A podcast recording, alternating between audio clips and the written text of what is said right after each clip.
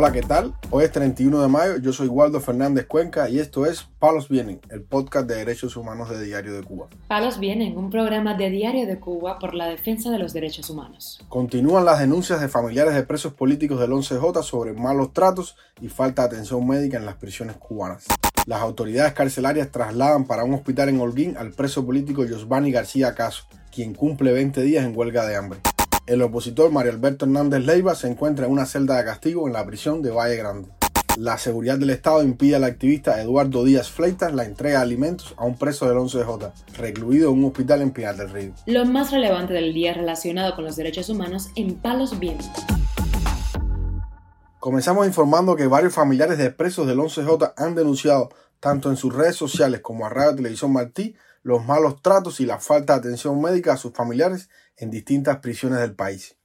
Ángel Delgado, el padre de cuatro de los hijos de la opositora Lisandra Góngora, denunció a Radio Televisión Martí las últimas violaciones a que es sometida esta prisionera política. Les restringieron el teléfono, ahora son cada tres días, 15 minutos, y con la capitana Odali, jefe de la prisión del colono de la isla de Pino, al lado del teléfono para escuchar todo lo que ella habla para que ella no haga la denuncia. Incluso cuando yo estoy llamando y hablando con Lisandra, cada un minuto y pico se cae la llamada, para que no le dé tiempo a hacer las denuncias que ella hace por teléfono. Lisandra lo único que hace es denunciar las violaciones de su derecho. Lisandra salió discutiendo con ella y le dijo que le diera privacidad y ella simplemente estaba contando lo que está pasando en la prisión. Este padre de familia destacó que Lisandra Góngora hace meses que no puede ver a sus hijos. No le dan derecho a hablar ni con sus hijos. Hace rato que no habla con sus hijos y hace casi dos meses que no ve a sus hijos. Los niños están en una edad de desarrollo que necesitan a su madre. Delgado añadió en su denuncia los problemas de salud que presenta la prisionera política y la pobre o nula atención médica en prisión. Volvió a salirle la erupción que le sale en la piel del estrés que tiene. Me estaba diciendo que se iba a plantar y todo. Lo que tienen con ella es lo último, el abuso más grande que tienen con Lisandra. Respecto a Lisandra, lo violan todo. Es la única mujer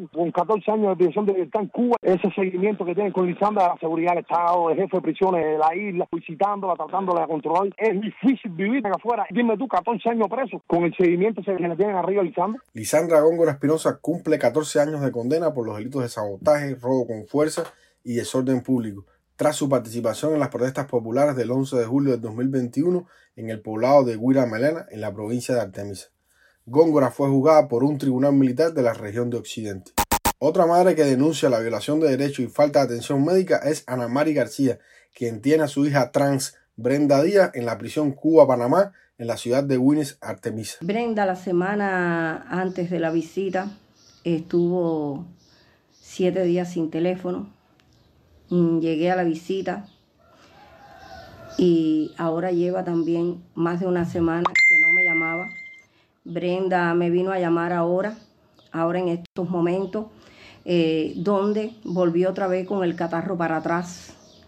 Con el catarro porque dice que no la sacan al patio, no sacan al destacamento 7, que es donde está ella, al patio a coger sol, cuando saben que son personas que tienen una enfermedad, eh, que no deben coger una recaída, que tienen que estar eh, pendientes a, a no decaer, a no coger catarro, a no bañarse con agua fría, cuando se están bañando con agua fría eh, la poca alimentación. La madre de la prisionera del 11J pidió que a su hija no le suceda nada porque seguiría denunciando todo lo que le suceda. Lo único que sí digo es de que Brenda, que no le pase nada. Que no le pase nada porque ya está bueno ya.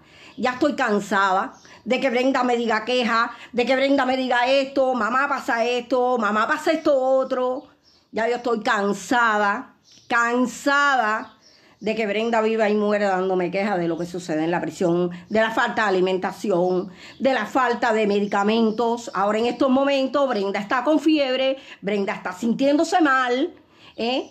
Y Brenda, hoy fue que vinieron a sacarla al patio. 15 días sin salir al patio a coger sol. Le están violando los derechos a los reclusos, le están violando todos los derechos a los presos. ¿Hasta cuándo tenemos que aguantar más? ¿Hasta cuándo? Hasta que nuestros hijos se estén muriendo, hasta que nuestros hijos estén muertos. Hasta eso van a tener el pueblo así. Brenda Díaz es la única prisionera política trans en las cárceles de Cuba. El régimen la sentenció a 14 años de prisión por haber participado en las protestas del 11 de julio en Guira de Melena. A esta condena se suma que recientemente le añadieron siete meses más por supuestamente agredir a un guardia en la cárcel. La madre de Brenda no ha dejado de denunciar todas las violaciones que contra su hija los carceleros cometen en la prisión para hombres, donde fue ubicada. También Niurka Rodríguez García, madre de la presa política del 11J, Yunaiki Linares Rodríguez, denunció que a su hija le han dado tres desmayos en la prisión del Guatao en La Habana y se encuentra ingresada en el hospital de ese centro penitenciario. Esta madre ha pedido en redes sociales el medicamento Novatropin para su hija, ante la imposibilidad de adquirirlo en la farmacia y que tampoco está disponible en el hospital de la prisión. Por otro lado, damos a conocer que el preso político del 11J, Josvani Rosel García Caso, quien arriba hoy a su día 20 en huelga de hambre, fue trasladado para el Hospital Clínico Quirúrgico de Holguín, después de sufrir un desmayo en la prisión donde se encuentra llamada Cubasí. La esposa del prisionero Maylin Sánchez logró verlo en el hospital este miércoles y realizó las siguientes declaraciones para Palos Bienes. Soy Maín Rodríguez Sánchez, la esposa de Giovanni Rosel García Escaso, manifestante del 11 de julio, sentenciado a 15 años de injusta prisión por el delito de sedición. Mi esposo se encuentra en una huelga de hambre desde el 11 de mayo. El 29 de mayo, a las 3 de la madrugada, se desmayó y fue llevado hacia el clínico quirúrgico donde se encuentra actualmente, 30 de mayo. Allí se encuentra muy frágil su salud, se encuentra muy, muy bajo, ha bajado mucho de peso. Tiene es padre de tres hijos, por los cuales está muy preocupado por su papá y vive preguntando su papá, mucho por su papá. Mi hija mayor me pide mucho, mamá, yo quiero ver a mi papá. Apenas llegué hoy del clínico quirúrgico donde fui a verlo, mi hija, mi hija mayor me pide y me implora que ella quiere ver a su papá, que ella quiere ver a su papá. Ellos están muy, muy afectados. Ellos quieren ver a su papá, que por qué se han tardado tanto en ver a su papá. Mi, mi niño pequeño se orina, se hace pipí en la cama un niño que no se orinaba en la cama desde el añito, por todas las cosas que han pasado con, su papá. Se han visto afectados, mi niña del medio también se ha visto muy afectada en el atraso en la escuela, en el aprendizaje, está como entretenida. Yo la observo mucho y me doy cuenta de que ella se ha visto muy afectada por, por varias cosas que ella hace que no las hacía. Yo pido justicia y libertad para Giovanni Rosel García Caso, que está en peligro de su vida. Dios, patria, vida y libertad. Palos vienen de Diario de Cuba, seguirá atento a la evolución de la salud de este prisionero político. Palos viene. Informamos además que el opositor y preso político Mario Alberto Hernández Leiva se encuentra en celda de castigo en la cárcel de Grande en La Habana, donde espera juicio acusado del delito de resistencia. El opositor exiliado José Díaz Silva detalló a Martín Noticias la situación de este opositor. Mario Alberto Hernández Leiva, preso político, desde el 27 de febrero de, este año 2023, sigue en la prisión de, de Valle Grande acusado de resistencia. Allí lo tienen en una celda de castigo porque este patriota no se quiso ni se quiere poner las ropas de preso. Es hasta ahora lo que sabemos. Díaz Silva, quien en Cuba fungió como presidente del movimiento de opositores por una nueva república, abundó sobre las gestiones legales a favor de su colega. La abogada, una abogada mujer que le nombramos, fue a, esta prisión y allí en la prisión le dijeron que ella no lo podía ver porque eh, Mario tenía problemas. Nosotros sabíamos de que el problema es que lo tienen en la celda de castigo y no lo quieren sacar de esta celda. La abogada saliendo de allí fue a, a la Fiscalía de Playa, que dice que es donde tienen los expedientes de Mario. Bueno, allí le dijeron que el caso de Mario todavía no se había cerrado, todavía seguía abierto y que ella no podía hacer nada por Mario. Hasta ese momento, hasta que no le dieran curso a este caso. Mario Alberto Hernández Leiva es el vicepresidente del Movimiento de Opositores por una Nueva República. Está preso desde el pasado 27 de febrero, cuando fue detenido en La Habana. En marzo pasado, las autoridades le negaron un recurso de habeas corpus interpuesto por la esposa del activista. Miembros de este movimiento opositor han denunciado que Hernández Leiva ya venía siendo acosado por la policía política cubana desde hacía muchos meses atrás. Para finalizar, informamos que el activista y ex prisionero político Eduardo Díaz Fleita denunció que no lo dejaron entrar al Hospital General Abel Santa María Cuadrado de Minas del Río, al que se dirigía con la intención de hacerle llegar unos alimentos al preso político Alexander Díaz Rodríguez, internado en esa instalación. El manifestante del 11J, Alexander Díaz Rodríguez, quien también es opositor, fue internado recientemente en la sala de penados de ese hospital debido a que padece de cáncer. Sobre este impedimento y todo lo que sucedió, Díaz Fleitas declaró al portal Cubanet.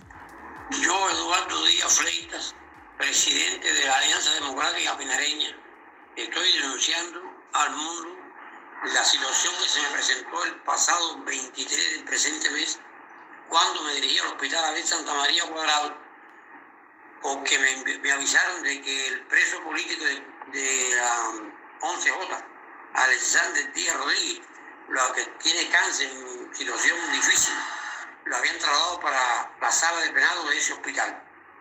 Entonces me dirigí para llevarle un aseo personal porque no tenía. Y le eché otra boberita, unos dulcecitos, una boberita de comer, dos paqueticos de maní, dos tablillas de molir de grano y no en un bizcocho. Y no me dejaron pasar eso. Solamente después de tanto ruego, llamando a la Seguridad de Estado, me autorizaron que le pasara el aseo personal solamente. Con la miseria que hay en ese hospital y hay en este país, es increíble. Ese preso, la situación que tiene, no me la han dado pasar. Esa pequeña obrilla que se me ocurrió llevarlo. Eduardo Díaz frente especial. Que no me va a pasar es el mayor título, jefe de la sala de penado de dicho hospital. Alexander Díaz Rodríguez, manifestante del 11J, se encuentra cumpliendo una condena de seis años de privación de libertad. Al momento de esos arrestos, había sido diagnosticado de cáncer. Este prisionero político ha denunciado tanto la falta de tratamiento médico como una alimentación adecuada debido a su enfermedad. Varios compañeros de celda de este preso político han dado diversos testimonios de su depauperado estado de salud, que incluye una considerable pérdida de peso y un pronunciado decaimiento. Palos Vienen, un programa de Diario de Cuba por la defensa de los derechos humanos. Estas han sido las noticias de hoy en Palos Vienen, el podcast de derechos humanos de Diario de Cuba. Pueden escucharnos en DDC Radio, Spotify, Google Podcast, Apple Podcast, Telegram y SoundCloud. Yo soy Waldo Fernández Cuenca y mañana regresamos con más noticias.